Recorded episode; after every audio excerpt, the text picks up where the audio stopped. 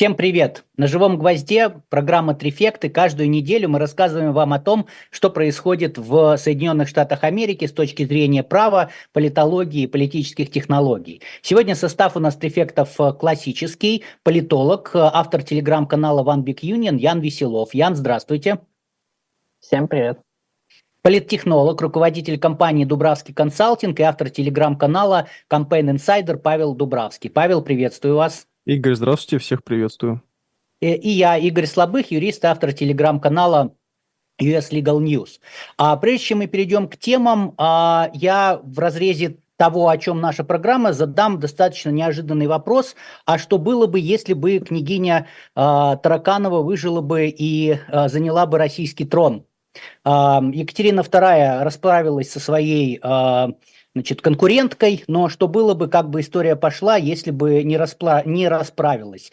А, собственно, мы не будем отвечать на этот вопрос, но если этот вопрос вас заинтересовал, то, пожалуйста, на сайте «Дилетант» вы можете а, заказать, сейчас идет предзаказ а, исторического комикса, который называется «Спасти княжну Тараканову». Соответственно, с 15 февраля начнется уже доставка, пока идет предзаказ, пожалуйста, обращайтесь на, сан... на, на сайт diletant.ru.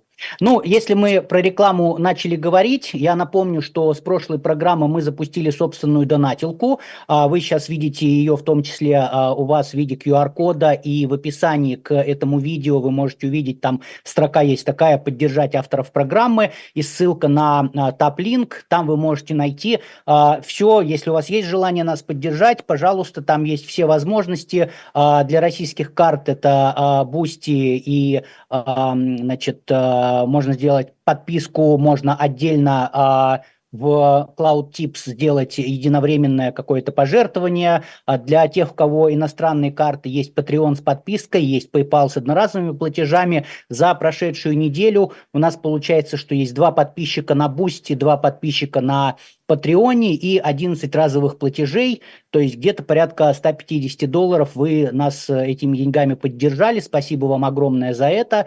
Если у вас нет возможности нас поддержать э, финансово, ничего страшного, пожалуйста, поддержите нас лайком, поддержите нас э, комментарием, а, мы тоже за это будем благодарны. Ну, о чем мы сегодня будем говорить? А, в Блице поговорим про удары США по Ираку и Сирии, и уже даже по Йемену добавились удары. А, поговорим про а, Ильхам Амар, Аман, Амар, что она сказала, что она сказала не так, почему ее не так поняли. Поговорим про то, что спикер Джонсон сейчас уже перестал увязывать поддержку Украины и Израиля и законопроект по границе. В основных темах расскажем что не нравится э, консерваторам в Тейлор Свифт. Э, расскажем про попытку признать геноцид э, палестинцев Израилем в американском федеральном суде и поговорим, безусловно, про ближайшие праймерис в избирательном календаре. Также у нас, поскольку 8 числа будет процесс в Верховном суде по делу об исключении Трампа из избирательного бюллетеня в Колорадо, обсудим также быстренько, какие прогнозы кто из нас дает. Вот, ну что ж, давайте переходить тогда к темам.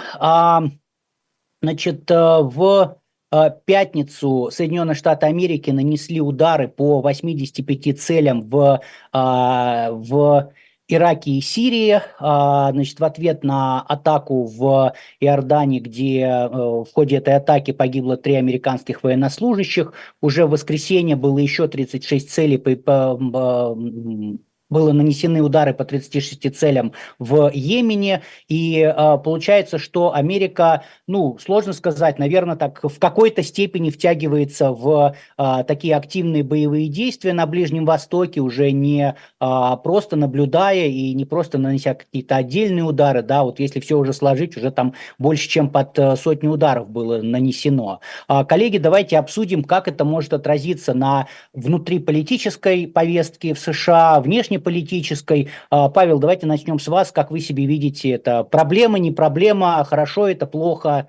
С точки зрения именно политических технологий. А да, да, конечно. Я понимаю, да, не, не философски. А если с точки зрения политических технологий, здесь есть два таких ключевых подхода. Подход первый, он более циничный. Есть такая теория осажденной крепости. Тут все зависит от того, как Байден вообще в целом администрацию будет подавать эти удары. Потому что если это подается с позиции «нас атаковали, наши бравые солдаты погибли, и смотрите, что происходит», и мы дали жесткий ответ, это одна история. И здесь, мне кажется, ну, конечно, там каждого республиканца он не убедит, но какую-то степень степень неопределившихся или избирателей неопределившихся, но стремящихся к республиканской партии, возможно, этот ответ с точки зрения международной политики устроит. Плюс мы помним, что ну, у Байдена действительно фиаско с Афганистаном было, и здесь возможно, что ну, он пытается как-то, или его штаб, возможно, пытается это как-то исправить. Есть же все-таки второй подход, второй аспект, который подразумевает, что любая такая военная ситуация или даже предвоенная ситуация, она все-таки негативно сказывается, потому что если он не сможет объединить вокруг себя и даже свою администрацию. Мы помним, что там недавно скандалы были о том, что там один из людей ну, попал в больницу, там не уведомил самого Байдена, и на этом фоне выглядит его администрация не совсем такой сильной, как, например, она оказалась в начале его срока. Но в любом случае, если не получится объединить вокруг себя своих же собственных сторонников и объяснить электорату, а зачем все эти удары, особенно на фоне Палестины и Израиля, то здесь, конечно, это может серьезно ударить по рейтингу. Поэтому вот посмотрим в ближайшее время, как избиратель на это посмотрит. Мое, вот, скажем, такое политтехнологическое чутье, что не совсем это позитивная история, история, 100% она негативна для э, арабского населения, мусульманского, американского населения, потому что если раньше это была только Палестина, то количество стран, с которыми у США потенциальный конфликт, очень сильно увеличивается. Да, Павел, спасибо. Ян, как вы себе видите этот э, вопрос? Ну, мне кажется, что эта мера отчасти такая вынужденная, потому что США, по сути, реагируют э, на убийство американских военнослужащих – и понятно, что от администрации Байдена ожидали каких-то действий. Э, в частности, республиканцы активно говорили, что ну вот какой-то жесткий должен быть ответ по Ирану, там чуть ли не бомбить Иран. Вот иногда как бы эта тема периодически у особых ястребов как-то появляется. Вот. Но решили, видимо, какой-то вот такой более промежуточный вариант выбрать в виде нанесения удара в Сирии в Ираке э, по таким проиранским прокси. Сейчас, конечно, будет э, в каком-то смысле инициатива теперь на стороне Ирана. То есть э, будут ли они со своей стороны и через своих прокси как-то эскалировать этот конфликт, либо наоборот отступят, что ну как бы вот мы по вам ударили, вы по нам ударили, ну, как бы на этом мы разойдемся, пока, во всяком случае. Вот. Поэтому мне кажется, что эта мера такая больше вынужденная, нежели что администрация Байдена действительно как-то хочет это использовать в, ну, в электоральной повестке. Да, спасибо, Ян. Будем наблюдать за этим и рассказывать, если будут какие-то подвижки. Ну, а на неделе совершилась, совершилась еще одна история интересная. А, значит, у нас есть а, Ильхан Амар, это а, член Палаты представителей от Миннесоты, и она одновременно с этим входит в так называемый сквот. Это такое скажем так, кокус крайне левых э, или левых демократов в Палате представителей. Э, и, э, значит, нужно понимать, что Амар, она по происхождению, она из Сомали. И вот э, на прошлой неделе была, была, э, было, было мероприятие в Миннесоте, и она выступала там и сказала несколько вещей, которые ей потом стали припоминать э, э, ее же коллеги с правого фланга, в частности Марджери Тейлор Грин. То есть, а, что говорила Грин о том, что сказала Амар, да? Амар обвинили в том, что она сказала, я первую очередь сомалийка, во вторую очередь э, э, мусульманка, то есть не упомянув о том, что она американка. Она сказала о том, что правительство США делает только то, что говорят сомалийские американцы, и э, пока я в Конгрессе, с, Сомали не будет в опасности, я буду защищать интересы Сомали. И э, Марджери Тейлор Грин как раз, э, которая вот ровно прямо с противоположного э, конца э, крайне правая, она э, предложила, даже не предложила, а внесла резолюцию об порицании а, значит, представителя Амар, но проблема в том, что потом выяснилось, что Амар ничего этого не говорила, то есть она говорила достаточно другие вещи, не имея в виду ничего плохого, и просто из-за неправильного перевода на нее все накинулись как вот в, а, в Палате представителей, так и в соцсетях. А, ну и давайте вот поговорим, как это повлияет на Амар, на Грин, на республиканскую партию, на демократическую. Ян, как вы себе видите эту историю? Будет какое-то развитие? Там, поможет эта история чему-то, помешает? Да, там был довольно забавный момент, что когда Марджори Тейлор Грин вносила как раз вот эту резолюцию в Палате представителей, а она назвала Амар э, представительницей от Сомали, а потом так ой, от Миннесоты. Вот. Ну, то есть понятно, что это было сделано так достаточно сознательно. Да, при этом, ну, как бы история такая, но немножко рукотворная, потому что, да, с одной стороны, есть вот эта история, которая в соцсетях вначале завирусилась и оттуда пошла, э, про как бы оригинальный вот этот перевод якобы. Потом несколько изданий, в том числе из Миннесоты, э, сделали перевод свой, потому что Амар на сомалийском выступала перед вот э, представителями общины, которая в Миннесоте довольно крупная. Вот. И там уже, естественно, другое содержание, то есть там уже не говорится о том, что вот э, она выражает интересы Сомали, она говорит о том, что я вот ваша представительница как диаспоры, вот, для меня ваши, ваши интересы – это мои интересы, то есть я, я буду как бы их отстаивать. Вот. Но э, мы уже, наверное, много говорили о том, что вот в последние годы началась такая прям гонка осуждений в Палате представителей, что постоянно то демократы вносят на республиканцев резолюции, то республиканцы на демократов. И вот такое количество подобных резолюций и принятых, и просто внесенных, оно бьет все рекорды. То есть за, за последние несколько десятилетий вот, э, было меньше, чем за последние, условно, там, 3-4 года. То есть это такой признак э, сильной партийной поляризации, то есть в этом ничего, конечно, хорошего нет потому что ну, партии совсем как-то перестают признавать друг за другом право на какую-то на позицию, на какую-то свободу слова. То есть, ну, казалось бы, то есть, ну, Амар чего такого сказал? Вот. Э, это же как бы укладывается в рамках первой поправки, в рамках свободы слова. Вроде как укладывается. То есть, нравится ли это, не нравится, это уже вопрос другой. То есть, насколько это нужно э, через этический комитет пытаться как-то проводить, если речь не идет ну, действительно о каких-то правилах этических. Да, спасибо, Ян. Я напомню, что, например, э, Пол Гасар был э, э, проголосовало большинство палаты, я думаю, что где-то на год или два назад, а он в, сделал такой ролик, в котором он, по-моему, убивал кого-то из своих политических оппонентов и нападал на а, Байдена. Ну, то есть как там, бы... Там, там была переделка из аниме вот, и там какой-то герой, знаете, таким с большим мечом режет э, великан. По-моему, это из «Атаки титанов» было. Вот, и там он... Ре... А, с Берсеркера, да. Ну вот, в общем, таких гигантов режет, и как бы ему прифотошопили его лицо, а всем гигантам прифотошопили, по-моему, там как раз Аказию Кортес, вот левых таких демократов. Ну, то есть понятно, что это шутка была, э, вот, но не все оценили эту шутку, скажем так. Да, а, спасибо, Ян. Павел, а вы как все смотрите эту ситуацию, Самар, а, как это можно использовать, будет ли кто-то использовать и чем ну, закончится? Она, собственно, ситуация-то уже закончилась, но будет, может, какое-то еще развитие иметь. Ну, я бы, честно говоря, не совсем согласился с тем, что прям перевод все-таки был изначально некорректный. Почему? Потому что, да, внимание обратили на несколько вещей, но, во-первых, первая отбивка ее была в том, что там неправильно перевели как бы там Сомали или сомалийцы, там, или сомалитяне, условно, то есть неправильно обратили внимание. То есть первые несколько часов не было вообще никакой реакции у нее, кроме этого. То есть она буквально тем самым, ну, как бы косвенно, косвенно, как бы не, ничего утверждая, но подтверждает, что действительно это выступление было. Потом, видимо, штаб, либо ее там политконсультанты сказали, нет, надо это точно отбивать, отбивать. Смотри, 4-3 миллиона уже в Твиттере только это, ну, охват получил. Это большой охват для Твиттера, большой охват для нее. А, плюс первые отбивки, которые я смотрел, они даже не столько в СМИ Миннесоты вышли, сколько вышли изначально а, в СМИ, которые все-таки благоговеют демократической партии лично ей, поддерживали ее во время избирательной кампании. Во-вторых, в Аль-Джазире. Ну, верить как Аль-Джазире, тут каждый выбирает сам, то есть стоит в этот текст верить или нет. Но ключевой момент, который она сказала, который зацепил людей помимо вот э, возможных фраз, которые неправильно перевели, это то, что она представляет президента Сомали. И вот к этому докопались больше всего, потому что, ну, как это она представляет президента другой страны на территории Соединенных Штатов Америки. И здесь надо сказать, почему вот вообще в этом, даже вот предположим, 100% это фейк. Почему поверили? Потому что ее высказывания, они примерно, ну, примерно действительно похожи на то, что она могла бы это сказать. Особенно ее там ситуация по Израилю, она очень негативно к нему относится и призывала там несколько революций с осуждением вынести и признать геноцид э, палестинского э, народа или тех, кто проживает в Газе.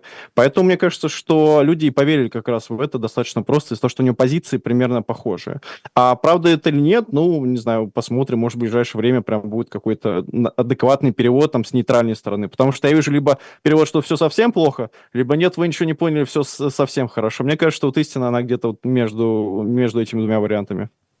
Да, Павел, спасибо. Я тут дополню, что э, я перед программой посмотрел резолюцию, ну, проект резолюции, которую вносила Грин, она конкретно, вот ей не понравились две фразы, да, это, что правительство США делает только то, что говорят сомалийские американцы, и пока я в Конгрессе, Сомали не будет в опасности, буду защищать интересы Сомали, такой вольный перевод, не прямой. То есть по поводу представления а, интересов там президента Сомали, а, у Марджери Тейлор Грин именно в юридическом документе а, претензий нету. Ну, как бы понятно, что там в соцсетях, это отдельный вопрос.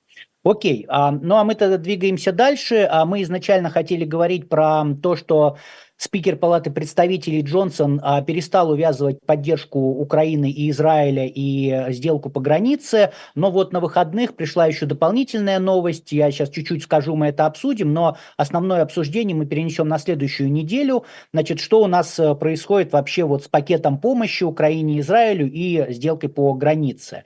Значит, э, в Сенате работала двухпартийная группа, э, где были даже, даже я бы сказал, там два, два плюс, потому что кроме республиканцев и демократов, там э, были, э, в частности, и а, независимые сенаторы, ну, в частности, а, Синема. А, значит, и эта комиссия, они договорились, вот два месяца они работали достаточно упорно, они приняли законопроект, и действительно этот законопроект, мы, я думаю, что на следующей программе о нем более подробно расскажем, он действительно в некотором роде революционный, потому что он дает возможность Байдену, ну, президенту, там, неважно, Байдену или нет, президенту закрывать границу, останавливать требовать э, получения, получения аппликаций на э, политическое убежище, он изменяет порядок, э, например, вводит возможность офицеров на границе сразу в некоторых случаях отказывать в предоставлении убежища, и вообще Байден обещает, что вот если этот законопроект будет принят, то срок ожидания, ну, срок рассмотрения вопроса о политическом убежище изменится с 5-7 лет сейчас до полугода. То есть, ну, это вообще такие, для Америки это такая мечта о том, что это так быстро будет. Ну, не будем сейчас туда углубляться. Значит, в среду этот э, законопроект в Сенате будет поставлен на голосование,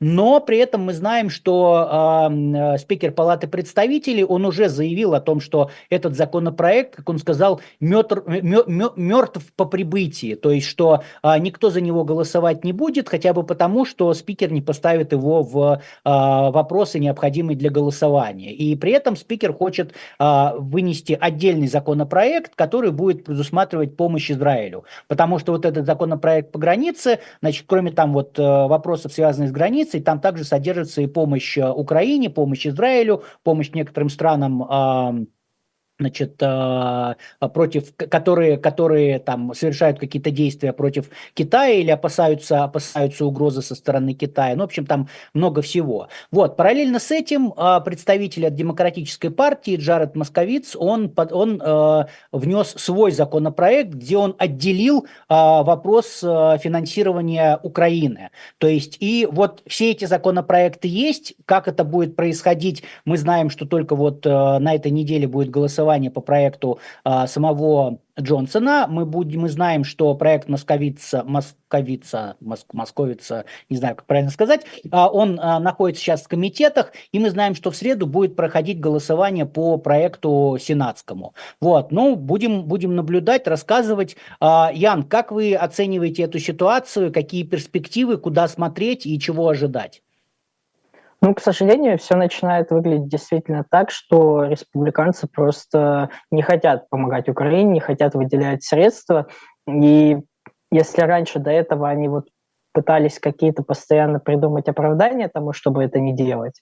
То есть вначале они говорили, что э, нам нужно какие-то деньги для границы в равном количестве, сколько Украине, столько нужно на границу денег отдать. Потом они сказали, нет, вы знаете, деньги не нужны, нужна именно реформа, то есть того процедура того, как мигрантов принимают, как их пропускают или не пропускают, то есть вот это самое главное.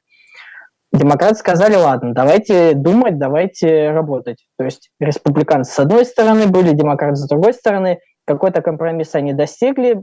Белый дом тоже сказал, мы готовы на существенные уступки. То есть если э, такую типичную позицию демократов брать относительно вот этих переговоров, это очень сильные уступки. То есть демократы для себя получают здесь ну крайне мало. То есть здесь никакого нет разговора, допустим, о будущей возможности получения гражданства для нелегалов. Для демократов это всегда принципиальная позиция была. Здесь они от нее отказались полностью вообще. Вот. И, но несмотря на это, и Джонсон, и Трамп говорят, не, нас такая реформа не устраивает, мы хотели что-то более жесткое, мы хотели стену, мы хотели депортации. Раз этого не будет, будет либо по-нашему, либо не будет никак. Вот. Ну и получается сейчас, что будет никак.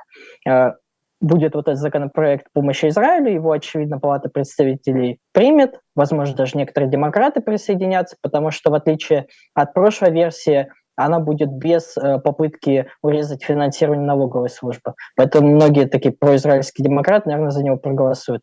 Вопрос, выставят ли его тогда в ответ в Сенате, либо тоже демократы скажут, ну, мы тогда у себя выставлять его не будем, потому что вот, потому что нам тоже не нравится. Тем более, учитывая, что среди демократов тоже, ну, такой уже Э, скепсис немножко пошел в отношении Израиля. Вот, поэтому, как бы, да, проблема есть э, большая, и главная проблема, собственно, границы, о которой говорят много республиканцев, которые уже потихоньку, ну, как бы все-таки начинают и демократы признать, она в итоге не будет решаться, и, и эта тема останется до выборов, что для Трампа, конечно, очень удобно, для Байдена совершенно плохо, ну, и обе партии, мне кажется, прекрасно понимают сейчас.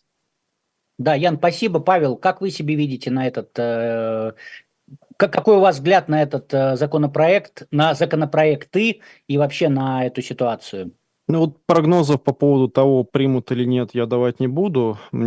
Пока, ну, честно говоря, не подходил прям к изучению шансов. Мне кажется, что 50 на 50, ну, либо даже, наверное, в сторону против. Но пока это предположение, то есть пока не буду прям такой прогноз давать. Но почему позиция республиканцев, вот э, Ян верную тему поднял, как мне кажется, важную, а, со временем менялась. Мне кажется, республиканцы изначально не хотели поддерживать Украину, но они ждали, пока поменяется немножко общественное мнение, хотя бы не в сторону 50 на 50, но хотя бы а, в свою сторону сторону процентов на 10-20, что и произошло. И сейчас они уже в открытую говорят, что есть темы, которые, как им кажется, важнее. Это тема экономики и тема миграции. Миграция действительно волнует всех. А, я посмотрел статистику, только за этот месяц, по-моему, в Нью-Йорке на 61 женщину мигранты напали, вот как раз из Латинской Америки, которые приехали, то, что называется, называется без документов, ну, нелегальные действительно мигранты. А, как раз шериф города в, пресс, в пресс-интервью об этом рассказывал. А, и, конечно же, это тема, которая волнует и большие города, и малые города, и большинство штатов. Поэтому мне кажется, что республиканская партия, она действительно поменяла свое мнение. Плюс здесь надо сказать, что лидеры общественного мнения в лице Такера Карлсона, в лице самого Дональда Трампа, Вивека Рамасвами, а, Марджери Тейлор Грин а, в целом убеждали свою собственную партию тоже, что им не, нет необходимости это делать, что важнее американские налогоплательщики, деньги надо пустить на борьбу с инфляцией, с ростом цен и защищать южную границу, а не границу других стран. Поэтому республиканцы, как мне кажется, просто сейчас отказались уже, ну, буквально использовать какие-то экивоки для того, чтобы показывать, вот здесь демократы не готовы пойти на уступки, а здесь нас не устраивает этот законопроект. Мне кажется, они просто сейчас, ну, открыто говорят, что мы не видим как бы стратегически в этом никакой необходимости, и саму республиканскую партию изнутри тоже убедили, потому что если мы вспомним, по-моему, а, глава же меньшинства в Сенате Митч МакКоннелл, если я не путаю, он же вообще, ну, как бы, он за Украину, например, то есть он говорит, надо голосовать, но он сам при этом говорит, ну, не получится, потому что, ну, мы не наберем большинства, это невозможно, когда господин господин Зеленский приезжал, по-моему, ну, в США, получ... ну, в США э, приезжал и разговаривал как раз на закрытой такой сессии с Сенатом, пытался убедить его. Поэтому мне кажется, что республиканцы просто отбросили все какие-то условности и сейчас исповедуют эту политику, и она стала их предвыборной программой. Да, спасибо, Павел. Будем наблюдать. Ну и более подробно уже и с развитием событий расскажем в следующей программе. А еще одно, у нас нет этой темы в Блице, но тем не менее 8 февраля Верховный суд США рассмотрит а, вопрос об, а, о том, нужно ли отменить или оставить без изменений, или я не знаю, что еще можно сделать, а, с а, решением Верховного суда Колорадо, который решил, что Дональд Трамп участвовал в а, восстании 6 января 2021 года, и поэтому он не может а, баллотироваться на пост президента США, поскольку не может занимать эту должность в соответствии с частью 3 14 поправки Конституции США. А э, давайте, коллеги, обсудим, какие ваши прогнозы, на что смотреть, что будет интересного. Ян, как вы себе видите, что будет 8 февраля?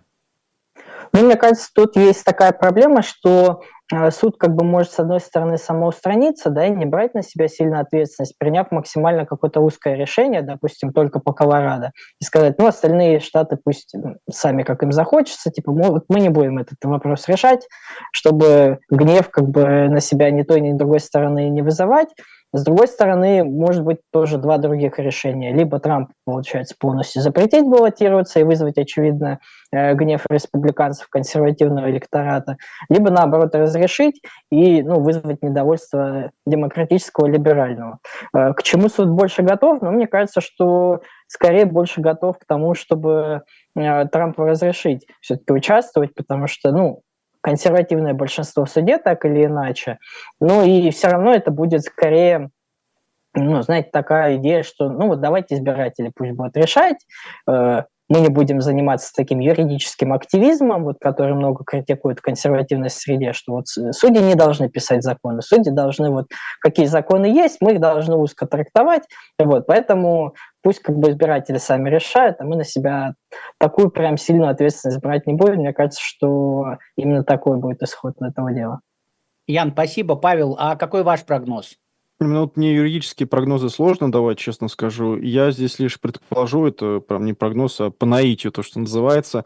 Мне кажется, либо суд действительно самоустранится, либо будут аргументы в пользу того, чтобы Трамп э, продолжал участие в избирательной кампании, и основа с э, такой правовой доктрины будет на основе того, что во-первых, ну, уже участвовал в избирательной кампании, и мне кажется, это свяжет именно с тем, что уже если было представительство, то ограничение через Верховный суд, именно президентской власти в этом плане, даже теоретически с нарушением, они скажут, нет, пока не будет доказано там э, одно из федеральных дел уголовных против Трампа, то нет смысла тогда именно по вот именно этой теме. То есть, мне кажется, они вот такого узкого прямой трактовки прямо скажут, что, ну, возможно, он принимал там участие, 6 э, января, я имею в виду события, но он не принимал участие с точки зрения организатора, лидера, я там не знаю, кого-то еще. Ну, это лишь предположение, опять же, повторюсь, по наитию, что называется.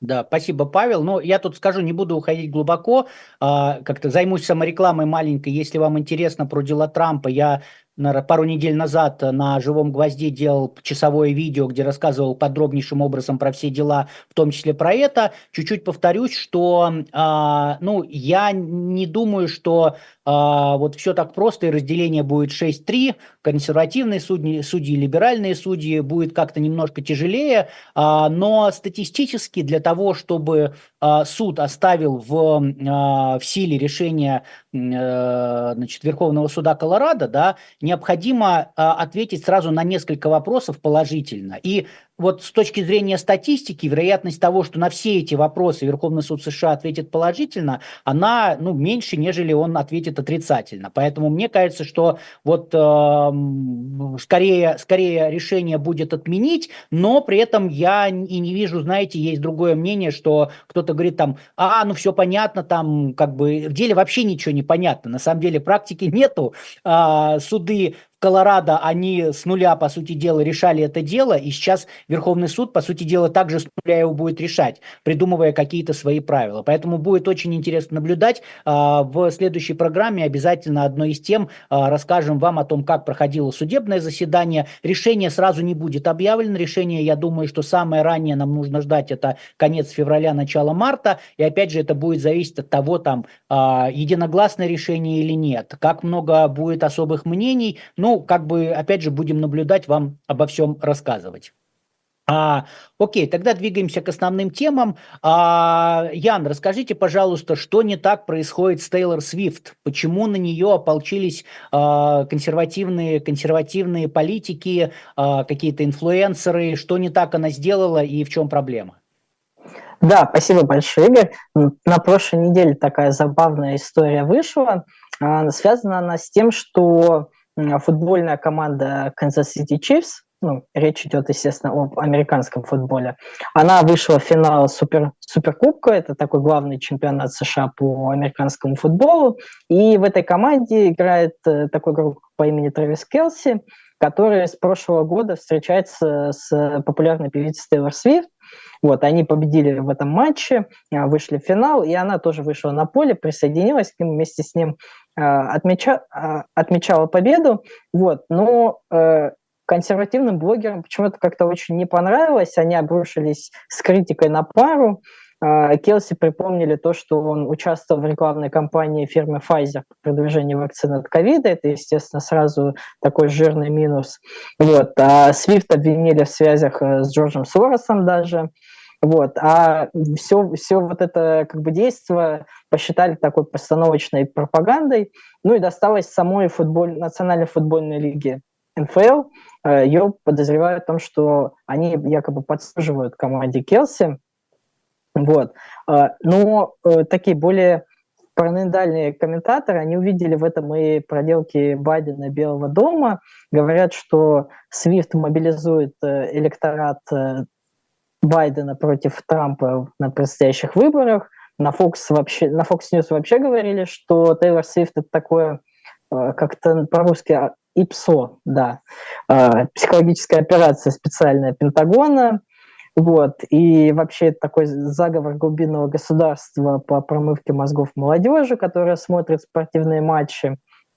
Век Рамасвами тоже отметился вот э, в этой дискуссии, сказал, что вот интересно, дескать, выиграет ли эта команда, Э, финале и потом, может быть, поддержит кого-то из кандидатов. Ну, в общем, намек, намек был довольно явный, что э, Белый дом как-то вместе с футбольной лигой поможет э, выиграть команде этот суперкубок. В конце Келси и Свифт обратятся к Америке с просьбой проголосовать за Байдена собственно, вот такая вот теория. Ну, не очень понятно, в чем заговор, потому что команда играет хорошо, они выиграли Суперкубок в прошлом году, а Тейлор Свифт так поддержала Байдена в 2020 году. Ну и сама компания Байдена, в принципе, не скрывает о том, того, что они хотят заполучить э, поддержку певицы. Э, у Нью-Йорк Таймс они вот об этом писали. Но при этом это действительно очень такой, мне кажется, ценный актив э, вот с точки зрения политических технологий, потому что у нее в Инстаграме 279 миллионов подписчиков. В прошлом году она выкладывала у себя ссылку на сайт для регистрации избирателей, и там, по-моему, в течение нескольких часов заявки подали 35 тысяч человек. То есть, ну, это довольно серьезно. То есть, понятно, что Байдену хотелось бы э, получить, вот так, получить такое продвижение от Taylor Swift. Э, ну и кроме того, на днях тоже в Rolling Stones, по-моему, был забавный материал о том, что Посмотрев на все это, компания Трампа теперь собирается объявить какую-то войну Тейлор Свифт, вот с ней воевать. Э, якобы Трампу очень не устроило то, что в 23 году журнал Times э, назвал человека года именно Тейлор Свифт, а мы понимаем, кого на самом деле должны были назвать человеком года, не только, наверное, 23-го, но и всех годов предыдущих и будущих. Вот. Но э, выглядит это на самом деле как-то максимально странно, потому что э, критикуя вот таких популярных культурных деятелей, вроде певиц, спортсменов, э, Национальную футбольную лигу, мне кажется, республиканцы этим, наоборот, только как-то отталкивают электорат, потому что, ну, как бы всем они вроде нравятся, а вот вы говорите, что они какие-то плохие, но плохие не очевидно, а вот в каком-то скрытом смысле заговора, вот, и Естественно, если в итоге партия проиграет, то можно сказать, что, ну вот видите, заговор-то был, заговор реализовался, и поэтому у нас не получилось. А не потому, что мы заняли такую ну, максимально спорную позицию, которая отталкивала электорат. Да, Ян, спасибо. Прежде чем я слово Павлу передам, а, а скажите, вот э, у меня просто одним из э, читателей в канале был, было обсуждение, да, он сказал, что вот, э, значит, вроде как обвиняют то, что консерваторы накинулись на бедную Тейлор Свифт, а вот мы никогда не говорим, мы в смысле трифекта, никогда не говорим об обратной ситуации. А вот вообще, я не знаю, есть такие ситуации обратные, когда бы какие-то либеральные, либо там суперлиберальные политики или там комментаторы, они ругались бы на какого-то консервативного, консервативного деятеля культуры, не знаю, певца, певца, актера и так далее. Ну, мне кажется, что такое, да, действительно бывает, когда, тем более это всегда выглядит, знаете, как-то очень необычно, потому что понятно, что культура в широком смысле американская, Голливуд по политическим настроениям, она все-таки более левая, то есть э, тут как бы никакого, никакого, никакой тайны в этом нет. Вот, поэтому если появляются какие-то культурные деятели, которые прямо поддерживают там Трампа, допустим, или республиканцев в целых, то это всегда вот такой небольшой скандал какой-то вызывает, и СМИ тоже об этом пишут, ну, там, не знаю, какой-нибудь Тед Ньюджент, э, певец э, кантри такой довольно известный, который вот он республиканец прям э, кондовый, вот, или Канни Вест. Ну, с Канни Вестом, понятно, там ситуация как бы спорная как бы во всех смыслах, поэтому именно и много внимания это привлекало. Но именно политические его пристрастия тоже как бы э, учитывались, потому что много говорилось, ну как же так, вот он же чернокожий, э, как же так он поддерживает Трампа и республиканцев, так же не должно быть.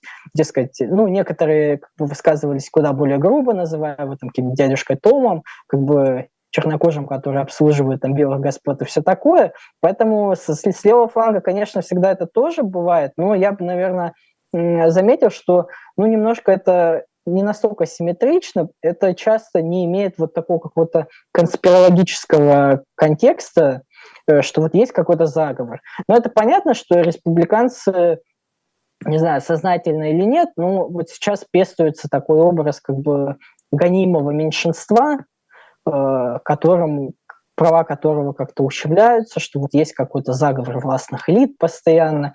То есть мы это видим и в кампании Трампа, типа с разговором, что ну вот есть болото, которое, в общем-то, украла выборы, вот не пустила как бы в Белый дом, ну и, и есть как бы и куда более экзотические теории, ну тут об этом нет смысла говорить, но достаточно заметить, что как бы и в мейнстриме консервативном вот эта идея, может быть, и не в такой ярко выраженной форме, она все равно присутствует.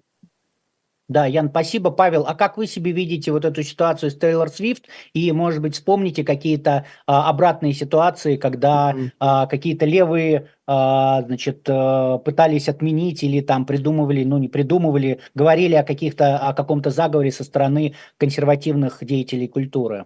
Да, Игорь, спасибо. Мне кажется, с Тейлор Свифт тут немножко другая история. Я чуть-чуть лично расскажу. Вот э, был матч по хоккею «Динамо» «Спартак», и пришла Полина Гагарина, такая российская певица. Я не знаю, насколько у нее большая аудитория, но мне кажется, что она достаточно известная певица. И вот она пришла как бы на нейтральный сектор, но и в нейтральной футболке, но при этом как бы с ней вот молодой человек, не знаю, сын это был действительно молодой человек, он был в футболке «Динамо», как бы. Ее показывали несколько раз вот на камеру, и она как бы сидит все равно ближе к сектору «Динамо». А игра «Динамо» «Спартак» и две команды, которые друг друга, ну, по сути, ненавидят. Ну, как бы во время игры, естественно. И тоже стадион очень негативно отнесся, когда я уже там второй, третий раз показывали, и как бы ее просят, ну, покажи ты Динамо, что ты, ну, ты на нашем стадионе, на домашней игре. А она как бы там чуть ли не ромбик показала спартаковский, ну, что-то такое было, точно не помню. И фанаты, естественно, ну, как бы сейчас, ну, естественно, на стадионе не покричишь, ничего не скажешь, но они достаточно разозлились очень сильно. Мне кажется, что вот с ней было то же самое. Почему? Потому что она в 2018 году демократического кандидата в штате Теннесси поддержала, который в Сенат избирался. В 2020 году она Байдена поддержала. А большинство болельщиков, как мне показалось, они все-таки больше склонны к республиканской партии. Вообще в целом, по-моему, есть исследования по, про связь, если вы смотрите там условно ММА и там спорт, э, какой-то там американский футбол, вы более вероятно проголосуете за республиканскую партию, чем там за демократическую партию. Мне кажется, кажется что просто она попала на таких эмоциональных фанатов, которые подняли эту волну, а потом республиканская партия это подхватила, сказала, как так, вот она приходит, сейчас она будет за Байдена голосовать. И это же действительно большой страх, потому что, ну, у нее многомиллионная аудитория, у нее десятимиллионная аудитория. Это, ну, человек Тайм, она там, победительница многих э, премий. А, кстати, интересно, как у нее история с Канни Вестом. Если помните, он отнял у нее в свое время награду и сказал, что Бьонсе должна была выиграть, а не, а не она. То есть интересно, как это все происходит с точки зрения вот, именно политических технологий, потому что это выглядит как страх того, что она поддержит, как бы эндорсмент сделает, и мы должны поэтому заранее ударить. Но в целом, мне кажется, что здесь и такая житейская история, что буквально, ну, вот как-то ты же не, не за нас, вроде всего год там с ней встречаешься, еще Байдена поддерживал, как такое может быть? Если вспомнить кейсы громкие, то здесь не только прям таких правых отменяли, вот, ну, кого я себе выписал, отменяли и таких нейтральных. Например, из нейтральных, ну, раньше он был более левый, сейчас, наверное, правее, это Джо Роган за его подкаст с критикой вакцины, где он Pfizer, опять же, критиковал на Spotify, два выпуска удалили, сказал, он потом извинялся, сказал, да, мне надо было факт-чек сделать, там еще что-то, но выглядел очень грустным, короче, то есть он расстроился явно. А, это рэпер Том Макдональдс, который как раз с Беном Шапиро недавно выпустил совместный трек. Бен Шапиро это такой а, консервативный спикер в Соединенных Штатах Америки. Его тоже отменяли за то, что он там а, критиковал 256 гендеров и вот всю эту повестку. Канни Уэст, опять же, особенно когда он с Ником Фуэнтесом сидел в закрытом таком а, капюшоне и ну, кидал плотно, я не знаю, как это еще сказать, но это было как-то странно. Ну, ему можно списать, у него биполярное расстройство, и у него прям прописан диагноз, поэтому сочувствуем ему. А, тоже не, как бы сказать, правое, но создательница Гарри Поттера, Роулинг, когда она сказала, что транс-женщина – это ну, не женщина. Женщина и транс-женщина – это разные как бы, ну, биологические виды, я не знаю, как правильно сказать. А потом то же самое было с фильмом Sound of Freedom, э, как бы «Звук свободы», если так можно, наверное, перевести. А, обвиняли в том, что сторонники, создатели фильма сторонники QAnon. То, что из-за того, что они в фильме рассказывают про похищение и торговлю детьми, что они верят в то, что там сатана управляет Соединенными Штатами Америки в лице Байдена с Биллом Гейтсом и прочим. Ну, пруфов ноль, то есть вообще ни одного. Они, э, их обвинили только из-за того, что а, создатели ходят в церковь и верят в Бога. Ну, то есть буквально, я посмотрел специально все, все медиа, что писало про это, ни одного пруфа нет вообще никакого. То есть, ну, вот они верующие, и они лайкнули, условно, какой-то там твит Трампа. Причем там а, самое обычное, что сделаем Америку там великой снова. Все, значит, верите в QAnon. А, также была интересная история с Лил Уэйном и Асапом Рокки. Это два афроамериканских рэпера. Асап Рокки раскритиковал БЛМ, Black Lives Matter, но очень так аккуратно, и потом он извинился за эти слова, сказал, ну да, как бы я не прав. Но смысл в том, что он ссылался на статистику и сказал, что афроамериканцы убивают друг друга больше, чем, например, белые убивают афроамериканцев. И то же самое было с Лил Вейном, у которого в свое время после, по-моему, полевого ранения в детстве его полицейский белый спас. Он все время эту историю рассказывает. И его тоже, когда он там э, в 2020 году высказался про БЛМ негативно, его тоже все СМИ просто поливали, что как бы ты не афроамериканец. Здесь еще можно вспомнить The Breakfast Club, это подкаст, где Байден сказал вот афроамериканцу, по-моему, Шампейн его зовут, или как-то так, Шаламейн, я не помню точно. И он ему сказал, так, если ты вот, ну, за Трампа, ты не афроамериканец. Он сказал, типа, you are not black, типа, ты не черный. Ну, тоже такой пример страны, очень многие СМИ подхватили. И, наверное, самая яркая последняя это Джейсон Олдин. У него песня такая на 50 миллионов на Ютубе, попробуйте это в маленьком городке. И там показано, как бы, что вот э, эти драквинсы ходят, э, какие-то странные митинги происходят, э, вот, антифа там условно бушует, поджигает все этими коктейлями Молотова. И вот выходят там бравые республиканцы, там стреляют в воздух и говорят, ну, попробуй это в маленьком городке, у нас это, короче, не выйдет. Тоже все, СМИ его поливали месяц, то есть подавали как главного расиста Соединенных Штатов Америки, хотя он, ну, просто такой, ну, это кантри-музыка, как бы, ну, пив-пав, как мы так часто делаем. Поэтому кейсов на самом деле много. Окей, Павел, спасибо. А двигаемся тогда дальше споры в США вокруг действий Израиля в отношении а, Палестины, они наконец-то достигли а, суда. А, были, а, были сейчас идут отдельные какие-то иски, которые связаны с тем, что студенты, например, подают а, к университетам иски о том, что университеты не обеспечивают безопасность обучения из-за нападения и там угроз а, еврейским студентам. Но не было такого всеобъемлющего иска, который бы высказался по поводу а, того, есть ли геноцид а, сейчас, а, который, то есть производит ли Израиль геноцид, действуя, как он действует в отношении Палестины. Но вот э, несколько НКО и несколько физических лиц, э, они подали в суд, федеральный суд в э, Калифорнии иск э, против президента Байдена, госсекретаря Блинкина и министра, э, министра обороны э, Остина подали иск, и в этом иске они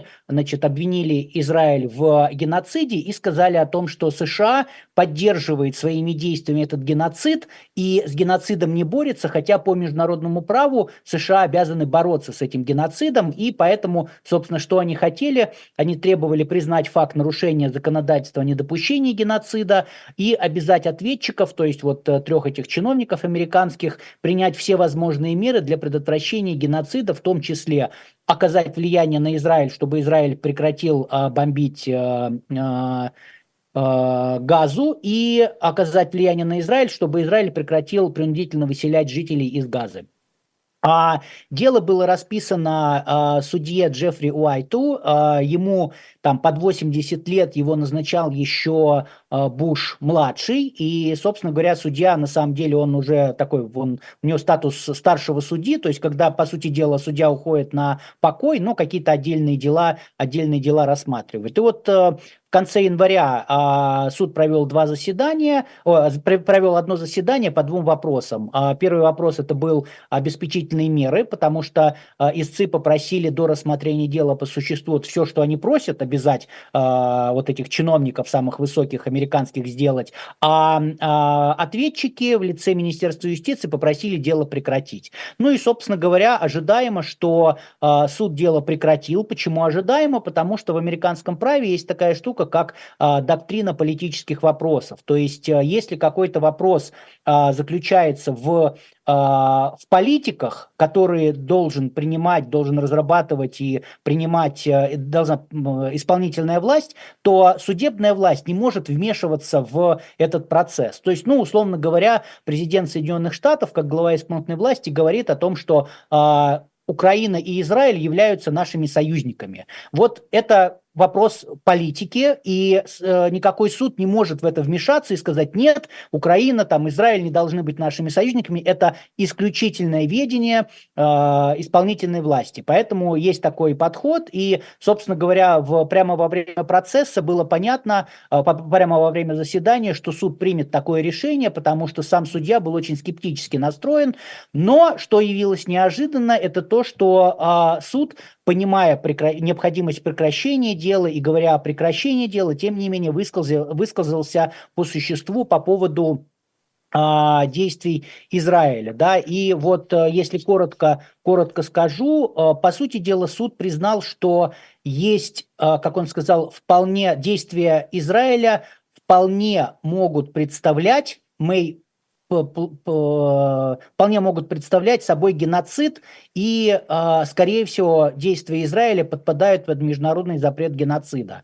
То есть, а, с одной стороны, это решение суда, оно, ну, дело прекращено, все, никакого дальнейшего развития не будет, но я думаю, что Америка, ну, имеется в виду федеральные власти, будут недовольны таким развитием событий, поэтому обжаловать будут решения и федеральные власти, которые недовольны а, этим, и также будет обжаловать вторая сторона, то есть истцы, которым получается, что их дело прекратили, и никто его по, суще- по существу рассматривать не будет, но шансы на выигрыш у истцов очень маленькие, потому что, ну, действительно, доктрина политических вопросов, она давно устоялась. Вот. А, Ян, что-то хотите вот по поводу такой судебной оценки добавить? Э? Да нет, нет. Павел? Совсем кратко, что еще Байден же ввел персональные санкции против поселенцев э, израильтян. Вот, тоже э, интересен такой контекст э, в плане именно того, как исповедуют свою нынешнюю политику. И в израильском обществе как раз сейчас обсуждение о том, что банки сразу им заблокировали счета, и вот сейчас обсуждение, должны ли банки это делать или нет. Тоже такая интересная тема.